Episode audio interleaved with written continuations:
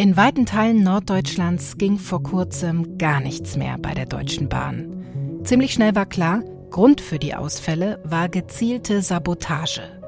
Und auch mehrere Lecks an den Pipelines Nord Stream 1 und 2 haben in den vergangenen Wochen für Schlagzeilen gesorgt. Man weiß noch nicht, was genau dahinter steckt, aber auch hier steht der Verdacht eines gezielten Angriffs, womöglich von Russland, im Raum. Verkehr und Energieversorgung. Beides wichtige Pfeiler unserer kritischen Infrastruktur. Und beide Fälle zeigen, wie verwundbar diese offenbar sein kann. Wie leicht können wichtige Bereiche in Deutschland lahmgelegt werden? Und welche weitreichenden Folgen hätte das? Das ist heute unser Thema im FAZ-Podcast für Deutschland. Außerdem sprechen wir mit dem CDU-Außenpolitiker Roderich Kiesewetter über die Gefahr gezielter Angriffe aus dem Ausland, das geplante Gesetz zum besseren Schutz der Infrastruktur und wie das mit den Plänen des Kanzleramts zusammenpasst. Denn heute wurde bekannt, dass Teile des Hamburger Hafens, also kritische Infrastruktur, ausgerechnet an einen chinesischen Staatskonzern verkauft werden sollen. Auch dabei stellt sich also die Frage, wie angreifbar ist unsere Infrastruktur? An der heutigen Folge hat Lea Topp mitgearbeitet. Es ist Donnerstag, der 20. Oktober und mein Name ist Sandra Klüber.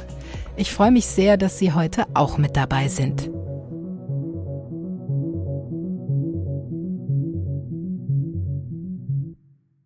Bei mir im Studio ist jetzt mein Kollege Morten Freidel. Hallo, schön, dass du da bist. Hallo. Du bist Politikredakteur bei der Sonntagszeitung und hast gerade einen großen Text, den Aufmacher für die Sonntagszeitung geschrieben zu genau diesem Thema. Den verlinke ich natürlich in den Show Notes. Das Thema selbst, das ist ja eigentlich nicht neu. Es gibt ja schon ganz lange immer wieder, auch in Deutschland, Angriffe auf die sogenannte kritische Infrastruktur. Wie brisant ist das Thema denn jetzt ganz aktuell? Ja, natürlich äußerst brisant. Es gab ja jetzt zwei Sabotageakte, also es ist relativ sicher, ähm, dass es Sabotageakte waren, die großen Schaden angerichtet haben. Einmal äh, auf, den, auf die Pipelines an der Ostsee. Also da ist man sich ziemlich sicher, dass da vom Aufwand her nur ein staatlicher Akteur hinterstehen kann. Und man weiß auch, äh, wo, wohin äh, das deuten könnte. Also da könnte potenziell Russland hinterstehen, auch mhm. wenn man das jetzt noch nicht sicher weiß. Und das zweite ist die Sabotage auf die Bahnnetze. Da haben ähm, auch bisher Unbekannte zwei Funksignale gestört. Und das Besondere war, sie haben eben die Hauptleitung durchtrennt und ein Backup, das sozusagen im Notfall eingesprungen wäre, sodass das nicht funktioniert hat. Und dann ist äh, in ganz Norddeutschland ist dieses Funksystem ausgefallen und das braucht die Bahn eben, um die Züge zu betreiben. Das heißt, dann war in ganz Norddeutschland erstmal für ein paar Stunden äh, die Züge waren ausgefallen für ein paar Stunden. Also zwei aufsehenserregende Fälle. Einmal Verkehr, einmal Energieversorgung. Beides wichtige Säulen der sogenannten kritischen Infrastruktur. Ich finde ja, dass das ein extrem sperriges und nicht besonders schönes Wort ist. Ist dir da irgendwas Klangvolleres schon untergekommen oder müssen wir mit diesem Begriff leben jetzt hier? Nee, also ich kenne auch keinen anderen Begriff. Es stimmt, er ist sehr sperrig. Ähm, es ist vor allen Dingen sehr abstrakt. Also man versteht dann noch nicht unmittelbar, was eigentlich gemeint ist. Also gemeint sind eigentlich Netze wie zum Beispiel Strom oder auch Pipelines, die ähm, besonders relevant sind, um die Versorgung sicherzustellen, der Bevölkerung, aber auch der Industrie. Was, was zählt denn denn noch alles dazu? Also das ist ja ein ganz breites Feld eigentlich, ne? was offiziell zur kritischen Infrastruktur zählt. Genau, dazu zählen aber auch zum Beispiel zählt auch die Gesundheitsversorgung, weil wenn die, also alles eigentlich, das total wichtig ist, um, um das Leben hier aufrechtzuerhalten und das, wenn es zusammenbrechen würde, sofort massive Einschränkungen mit nach sich ziehen würde. Also Strom, Krankenhäuser, Bahnnetze, also Verkehr, das alles zählt zur kritischen, aber auch Wasserversorgung, auch das zählt zur kritischen Infrastruktur. Du hast gerade schon angesprochen, dass es die Vermutung gibt, dass Russland für diese sehr aufsehenserregenden Fälle von Sabotage in jüngster Vergangenheit verantwortlich sein könnte. Ist denn zu erwarten, dass Deutschland jetzt vermehrt Ziel solcher Angriffe wird? Ja, davon würde ich ausgehen. Äh, davor haben auch viele Fachleute gewarnt, einfach weil es so einfach ist, die kritische Infrastruktur ähm, mit wenig Aufwand kaputt zu machen. Also oder zumindest ähm, massiv zu stören. Das hat dieser Anschlag auf die Bahnnetze ja gezeigt. Und es haben auch immer äh, in der Vergangenheit öfter Extremisten, äh, also Linksextremisten zum Beispiel, haben schon des, des Öfteren Bahnstrecken angegriffen und Kabelschächte irgendwie mit so Brandsätzen angegriffen. Ähm, also das war äh, auch schon vorher der Fall. Neu ist, dass das sozusagen jetzt auch aus dem Ausland äh, mhm. kommen kann. Und das zweite große Neue ist, dass durch diese zunehmende Vernetzung ähm, und Digitalisierung vieler Netze auch Cyberangriffe großen Schaden anrichten. Hm, das Ganze läuft dann unter dem Label hybride Kriegsführung, wenn zum Beispiel ein Aggressor wie Russland für solche Angriffe verantwortlich ist. Lass uns doch mal über ein ganz konkretes Beispiel sprechen. Du hast dir ja für deinen Text die Stromversorgung in Deutschland mal genauer angeschaut. Lass uns das mal durchexerzieren. Wie leicht oder wie schwer wäre es denn, die deutsche Stromversorgung lahmzulegen? Also ich möchte jetzt ja hier keinem, der besonders viel Schaden anrichten möchte, irgendwelche Tipps geben, wie das, wie das geht. Deswegen muss man da ein bisschen vorsichtig sein. Mhm. Aber es ist leider noch zu einfach. Also bei Windrädern beispielsweise ist es ja so, ähm, die laufen nicht immer, sondern laufen halt nur, wenn der Wind kräftig weht. Dann müssen sie aber sofort zugeschaltet werden, damit dieser Strom auch in die Netze gelangt und verbraucht werden kann. Und das steuert man einfach alles digital. Und ohne da jetzt zu sehr ins Detail zu gehen, da müssen einfach viele Leute drauf Zugriff haben. Ja, da haben die ähm, Stromnetzbetreiber selbst drauf Zugriff. Denn eine Sache ist ganz wichtig beim Stromnetz, das muss immer in einem gewissen Gleichgewicht gehalten werden. Das heißt, das Angebot an Strom, was im Netz ist, muss genau der Nachfrage entsprechen. Und deswegen regeln die Strom. Sonst? Sonst gibt es, äh, kommt es zu Schwankungen und wenn die zu extrem werden, dann schalten sich Kraftwerke ab, weil die sonst Schaden nehmen könnten. Und wenn sich zu viele Kraftwerke hintereinander abschalten, dann gibt es so eine Kettenreaktion, das nennt sich Kaskade und das führt dann in den Blackout. Und ein solcher Blackout ist besonders gefürchtet, weil man den nicht so schnell beheben kann. Also mhm. man, äh, das ist nicht so wie in der Wohnung, wo man dann einfach den, die Sicherungskasten öffnet und einen Schalter umlegt, mhm. dann geht das Licht wieder an, sondern man muss dann erst alle Kraftwerke nacheinander wieder hochfahren. Das ist relativ schwierig, weil ja der Strom aus ausgefallen ist. Das heißt, die laufen unter Umständen auch gar nicht so leicht wieder an. Also da sind viele Dinge zu beachten und das dauert, könnte sehr lange dauern. Das heißt, es könnte in dem Bereich, wo der Strom ausgefallen ist, dann auch sehr lange dunkel sein. Und daran hängt am Strom ja nicht nur das Licht, sondern auch unser Internet zum Beispiel. Selbst die Wasserversorgung in den Wohnungen hängt zum Teil am Strom. Das heißt, äh, das würde schwerwiegende Folgen haben. Deswegen fürchten Fachleute diesen, diesen Stromausfall. Jetzt hatte ich ja gesagt, es gibt diese Schwankungen, die will man vermeiden. Mhm. Und bei Windrädern entstehen Schwankungen schon natürlich, weil der Wind wird halt mal kräftiger, mal weniger kräftig. Das heißt, man muss viel steuern. Und deswegen müssen, müssen auch viele verschiedene Personen Zugriff haben einfach über eine Leitung. Mhm. Ähm, klar sind die schon jetzt geschützt, weil man ja weiß, dass das besonders gefährlich ist, aber es gibt immer wieder Wege auch für Hacker, da dran zu kommen. Ja? Und auch das ist in der Vergangenheit schon öfter vorgekommen, nämlich zum Beispiel in der Ukraine. Da hat man Schwachstellen im Stromnetz genutzt, um Cyberangriffe, da haben die Russen Cyberangriffe gestartet und damit zum Teil die Stromversorgung lahmgelegt. Diese Gefahr wird in Zukunft zunehmen. Wir haben jetzt viel über analoge bzw. physische Angriffe gesprochen, aber auch über Cyberangriffe und die nehmen natürlich immer weiter zu an Bedeutung. Morten, wir sprechen hier gleich weiter. Ich würde jetzt gerne erstmal Christian Dörr begrüßen. Er ist Professor für Cybersicherheit und Unternehmenssicherheit und lehrt am Hasso-Plattner-Institut in Potsdam. Schönen guten Tag, Herr Dörr. Guten Tag. Ich habe es gerade gesagt, Sie sind Experte für Cybersicherheit. Mit was genau beschäftigen Sie sich da? In unserer Forschung am Lehrstuhl beschäftigen wir uns mit drei großen Themenbereichen. Das erste ist äh, die sogenannte Lagebilderstellung. Das heißt, wir wollen herausfinden, was für Aktoren dort draußen im Internet eigentlich sind. Wie gehen sie vor? Wie brechen sie ein? Darüber hinaus beschäftigen wir uns natürlich auch noch mit Sicherheitsmaßnahmen. Wie schützen wir uns gegen wirklich sophistizierte, hochverteilte Angreifer?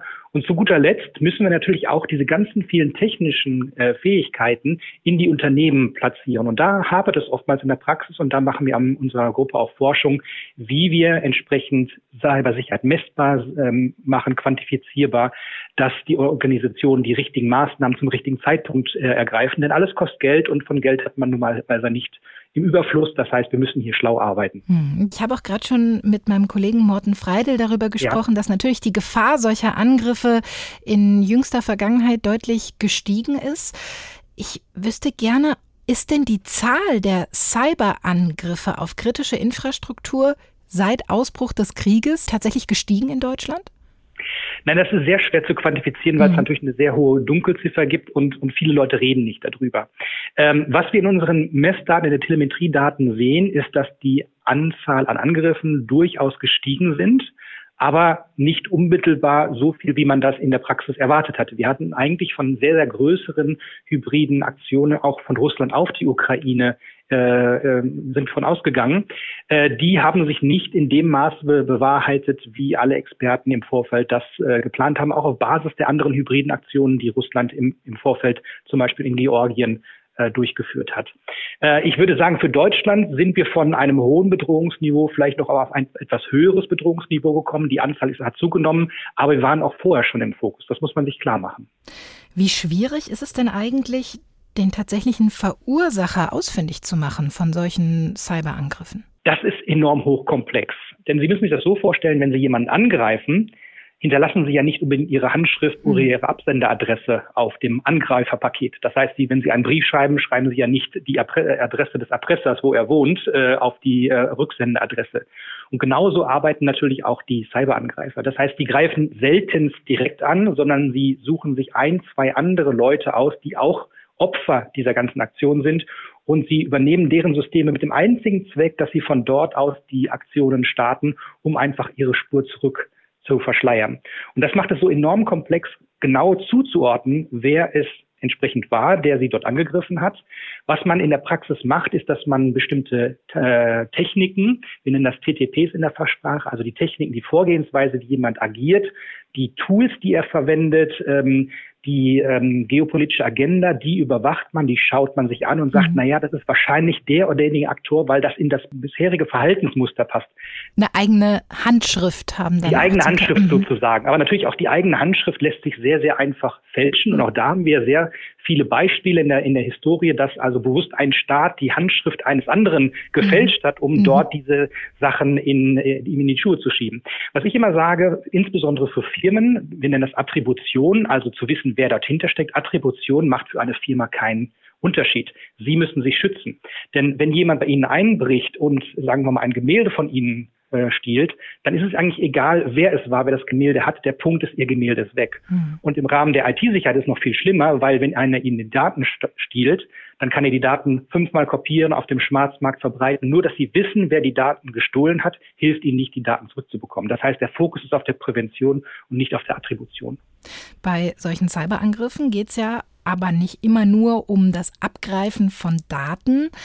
Um sich das Ganze noch mal ein bisschen besser vorstellen zu können, haben Sie denn so ein, zwei Beispiele auf Lager von Cyberangriffen auf Einrichtungen und Unternehmen der kritischen Infrastruktur, die in den vergangenen Monaten stattgefunden haben? Also in den vergangenen Monaten haben wir keine gezielten Angriffe, die ich Ihnen hier so äh, öffentlich nennen kann. Wir haben, wir wissen von Kollateralschäden. Also ein Beispiel war die äh, Viasat KA Sat Infrastruktur. Das ist also ein Satellitenbetreiber, der in der Ukraine natürlich auch tätig war, wo Russland dort äh, oder man vermutet, dass Russland war, diese Infrastruktur entsprechend beeinträchtigt hat, indem die äh, Software aufgespielt haben, die diese Modems, die mit dem Satelliten kommunizieren, zerstört haben oder unbrauchbar gemacht haben für den Moment. Und das hat auch Deutschland insofern getroffen, als dass äh, Windkraftanlagen über diese Satellitenverbindung gesteuert waren.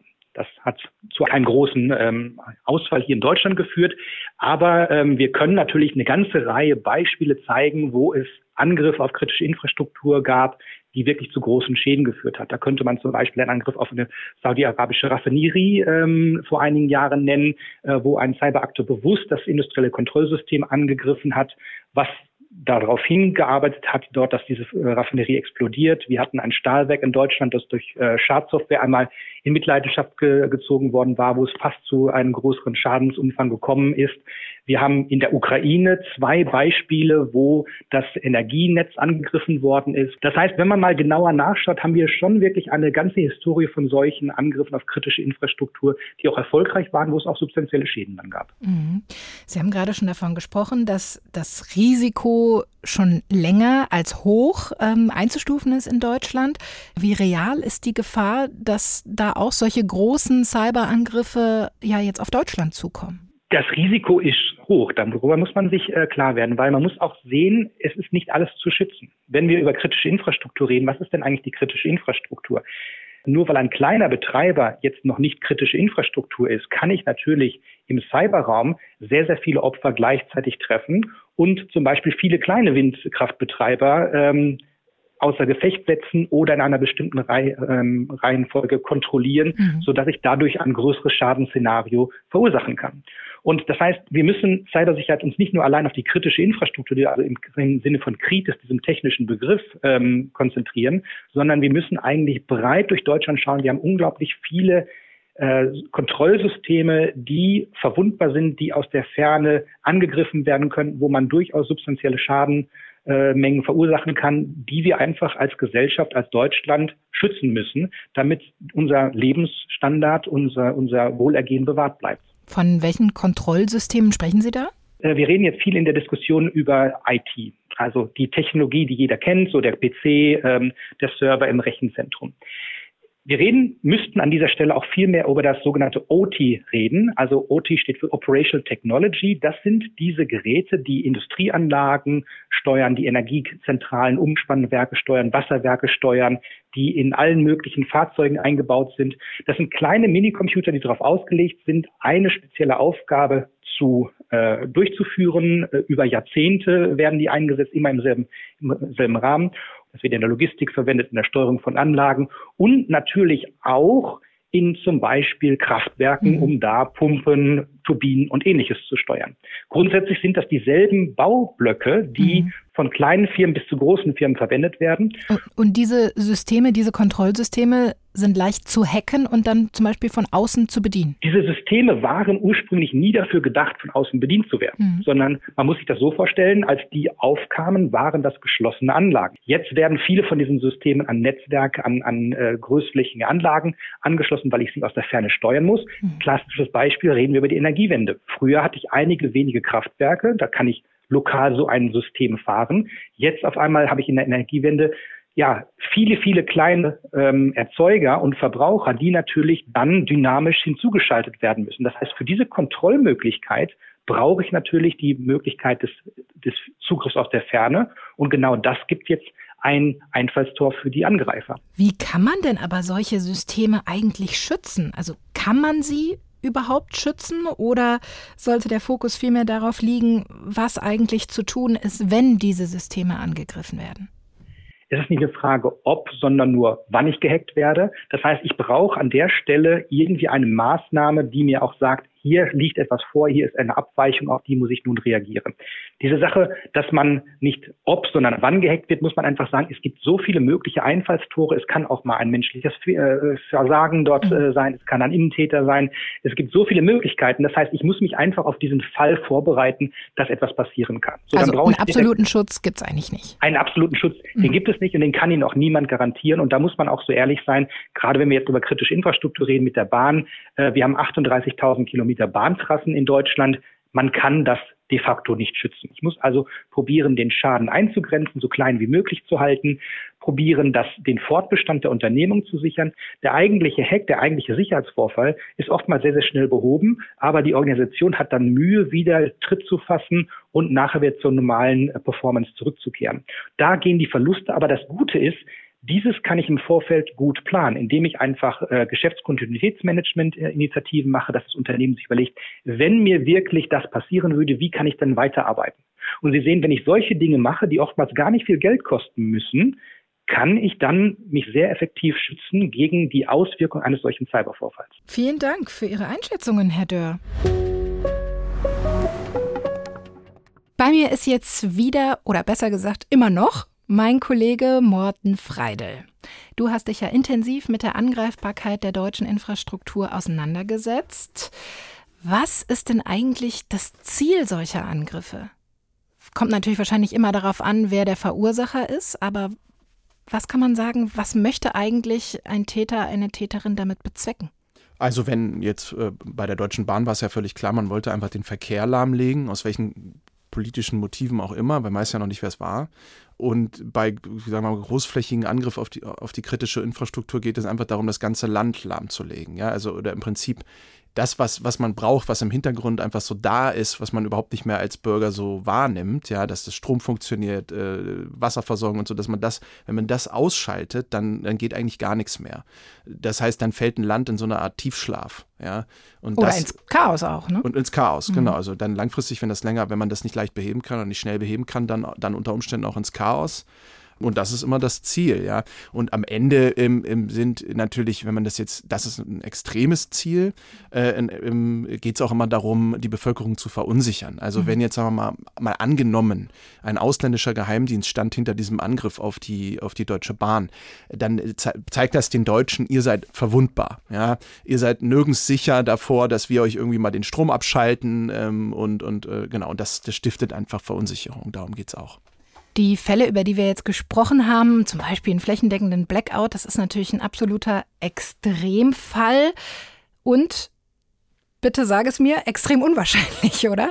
Ja, also ich gehe jetzt nicht davon aus. Ähm, also er müsste schon, ähm, müsste schon viel schief gehen, dass es wirklich zu einem Blackout kommt.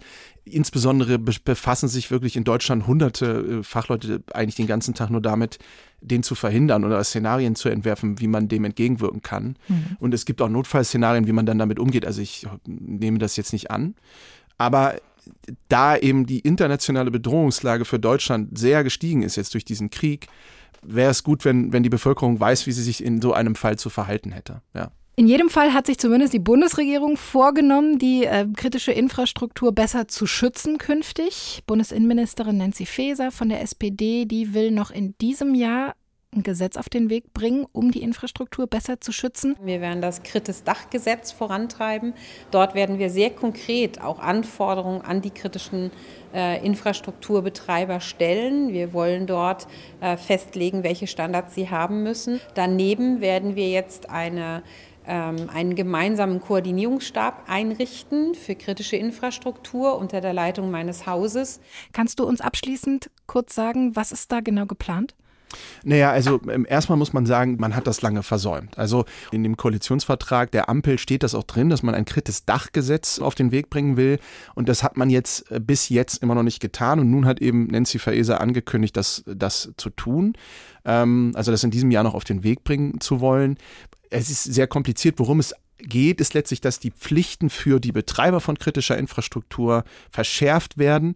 Also, dass die einfach darauf achten müssen, dass das sicher ist, wenn sie irgendwo einen Kabelschacht verlegen, sage ich jetzt mal, ja.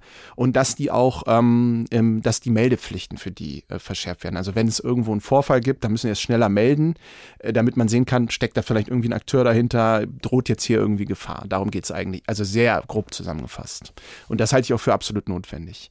Aber Nancy Faeser hat auch äh, in, in, in, in mir gesagt, gesagt ähm, für das Stück, dass man nicht jede, nicht jeden ähm, Kilometer Bahnstrecke äh, schützen kann. Und das ist auch richtig. Also wir können, das könnte man vielleicht, aber dann ist es so teuer, dann kann man die Stromnetze nicht ausbauen. Das müssen wir aber ja auch, weil wir müssen ja irgendwie die Energiewende hinbekommen. Also es sind ja so viele Dinge zu tun. Da muss man immer abwägen sozusagen. Ich glaube aber, also muss man Sicherheit abwägen gegenüber der Wirtschaftlichkeit. Ich glaube nur, dass das zu lange zu Lasten der Sicherheit ging. Also es ist jetzt gut, auf jeden Fall mehr Augenmerk darauf zu legen sagt mein Kollege Morten Freidel. Vielen Dank für deine Einschätzungen. Ja, ich danke. Besser spät als nie ist also das Fazit von meinem Kollegen Morten Freidel zu den Plänen der Bundesregierung, die kritische Infrastruktur in Deutschland künftig besser schützen zu wollen. Gleichzeitig hat dann aber heute eine spannende Meldung für Schlagzeilen gesorgt. Teile des Hamburger Hafens und damit Teile der kritischen Infrastruktur in Deutschland sollen an den chinesischen Staatskonzern Costco verkauft werden. Das will offenbar das Kanzleramt durchsetzen, trotz aller Warnungen der Fachministerien oder des Bundesnachrichtendienstes. Ich glaube, dass wir auch gefasst sein müssen ähm, darauf, dass technische Möglichkeiten oder auch wirtschaftliche Hebel genutzt werden, um äh, chinesische Vorstellungen durchzusetzen. Und äh, sollte es dann zu Dissensen kommen in der politischen Auffassung von Deutschland auf der einen Seite und China auf der anderen Seite, dann werden diese Mittel auch genutzt. Das war BND-Präsident Bruno Kahl am Montag. Auch darüber will ich jetzt mit meinem nächsten Gast sprechen, dem CDU-Außenexperten und Bundestagsabgeordneten Roderich Kiesewetter. Hallo, Herr Kiesewetter. Ja, grüß Sie, Frau Klüber. Sie sind ja neben den anderen Funktionen, die ich gerade schon genannt habe, auch stellvertretender Vorsitzender des Parlamentarischen Kontrollgremiums. Ein ähnlich sperriger Begriff wie die kritische Infrastruktur. Sie können es vielleicht am besten erklären, mit was beschäftigt sich denn dieses Kontrollgremium? Ja, das ist wirklich ein sehr, eine, eine sehr gute Einrichtung. Es geht hierbei um die Kontrolle der Regierung, wie sie die Nachrichtendienste einsetzt und wie leistungsfähig die Nachrichtendienste sind, beziehungsweise wie wir die Bedrohungsgesamtwahrnehmung aber auch die Bürgerrechte insgesamt schützen. Entscheidend ist, dass unser Staat sicherheitspolitisch handlungsfähig bleibt und die Nachrichtendienste richtig ausgestattet sind, mhm. sich aber auch rechtskonform verhalten. Darum also geht's. Ein Thema aktuell wie nie vielleicht in diesen Tagen. Und da gab es gerade in dieser Woche die jährliche Anhörung von BND, Verfassungsschutz und dem militärischen Abschirmdienst. Und bei dieser Anhörung hat zum Beispiel, wir haben ihn gerade schon im Ton gehört, der Präsident des Bundesnachrichtendienstes, Bruno Kahl, eine mögliche Beteiligung Chinas am Hamburger Hafen als sehr, sehr kritisch bezeichnet. Und heute hören wir, das Kanzleramt will diesen Verkauf offenbar trotzdem durchsetzen. Was halten Sie denn davon? Ich halte es für sehr bedenklich, weil ja alle Sicherheitskräfte, aber auch die verantwortlichen Politiker in der Bundesregierung außerhalb des Kanzleramts vor diesem Verkauf warnen.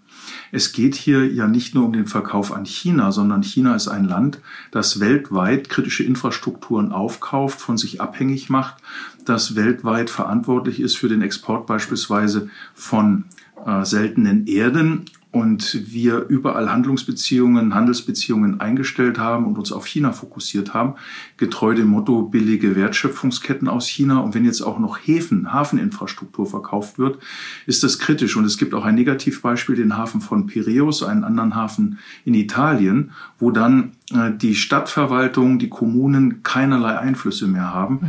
Wir sollten hier sehr warnen, zumal die Bundesregierung 2017 bereits vor dem Verkauf kritischer Unternehmen aus Deutschland gewarnt hat und wir im Bundestag ein entsprechendes Gesetz gemacht haben.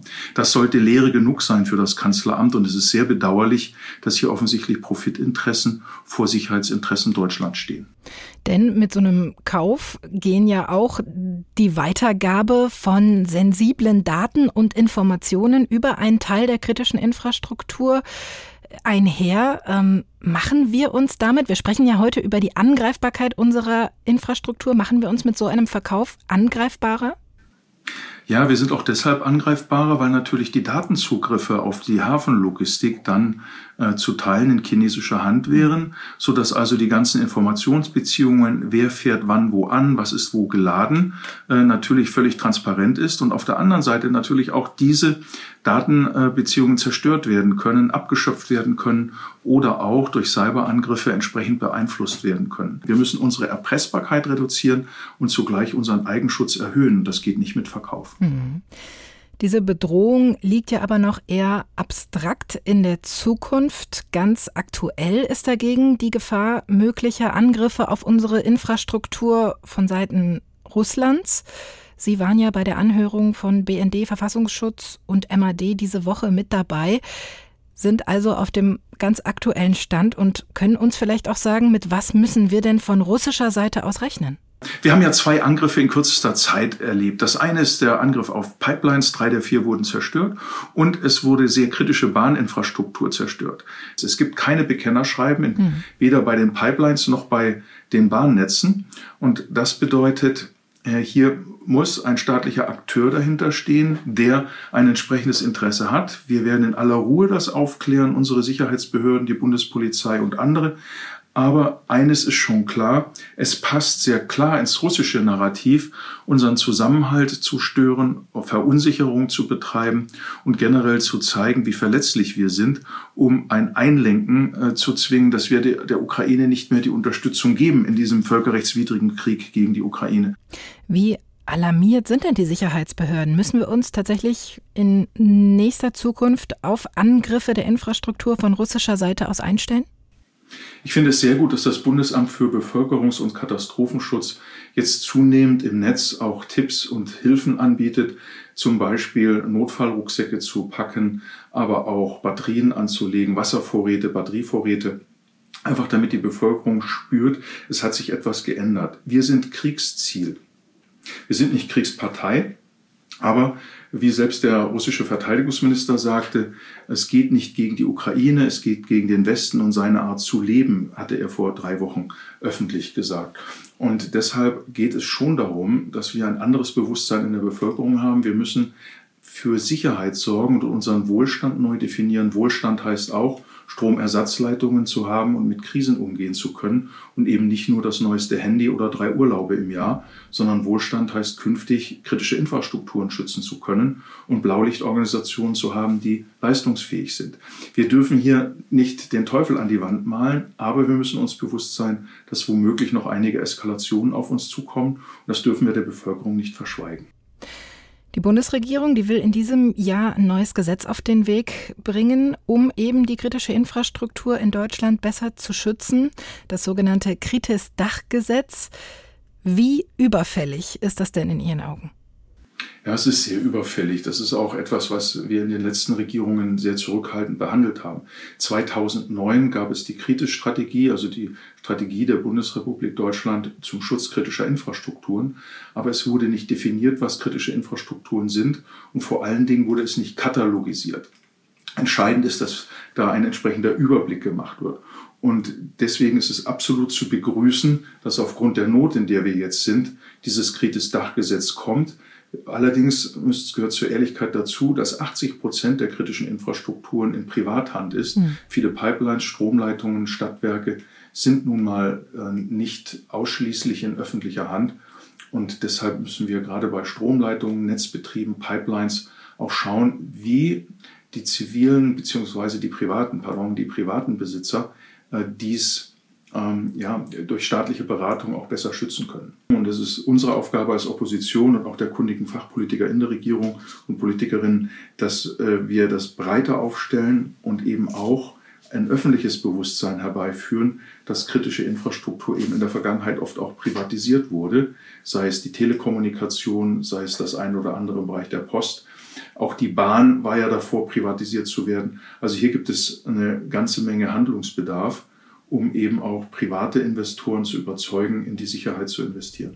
Sie haben es gerade angesprochen, sowohl von politischer Seite als auch in der Bevölkerung scheint man das Thema ja zumindest vielleicht nicht ernst genug genommen zu haben in der Vergangenheit. Glauben Sie, dass das Problem noch immer unterschätzt wird? Also ich befürchte, dass die Warnungen, die wir aussprechen, noch nicht angekommen sind. Und hier bedarf es besonnen und ruhig der Aufklärung. Der Bundeskanzler könnte eine Rede an die Nation halten, die Ministerpräsidenten und Ministerpräsidenten das an ihre jeweiligen Bundesländer. Und ganz wichtig, dass wir auch die Schulen nutzen und die Universitäten, die Berufsschulen, um zur Aufklärung beizutragen. Hier sollten auch die Lehrkräfte besser vorbereitet werden und das auch, ich sage jetzt mal, zur Ausbildungs- und Bildungssache machen. Also Sie sagen eindeutig, äh, Aufklärung muss her, ja. dass wirklich bei jedem ankommt, dass das Problem ein reales und ein, ein sehr, sehr ernstes ist. Trotzdem kein Grund zur Panik, aber zur nötigen Ernsthaftigkeit. Könnte ich Sie ja. so zusammenfassen? Ja, völlig richtig. Wir müssen frühzeitig vorbeugen. Wir dürfen nicht zu lange warten. Mhm. Und vor allen Dingen müssen wir die Bevölkerung sensibilisieren und zur Härtung unserer Infrastrukturen Haushaltsmittel freimachen. Und das unterstütze ich aus ganzem Herzen. Und ich glaube, alle vernünftigen Abgeordneten im Bundestag warten auf einen guten Vorschlag des Gesetzes. Vielen Dank für das Gespräch, Herr Kiesewetter. Sehr gerne, Frau Stüber. Alles Gute und auch den Hörerinnen und Hörern. Damit sind wir am Ende der heutigen Folge angekommen. Eine Folge, die ja mich zumindest wirklich nachdenklich stimmt. Wie geht's denn Ihnen? Wie denken Sie über dieses Thema? Wir freuen uns immer von Ihnen zu hören, entweder per Mail an podcast.faz.de oder ganz neu können Sie uns auch gerne über unsere Podcast-Handynummer erreichen und uns schreiben oder eine Sprachnachricht schicken an 0172 77 823 84. Vielen Dank fürs Zuhören, machen Sie es gut und bis bald. Tschüss.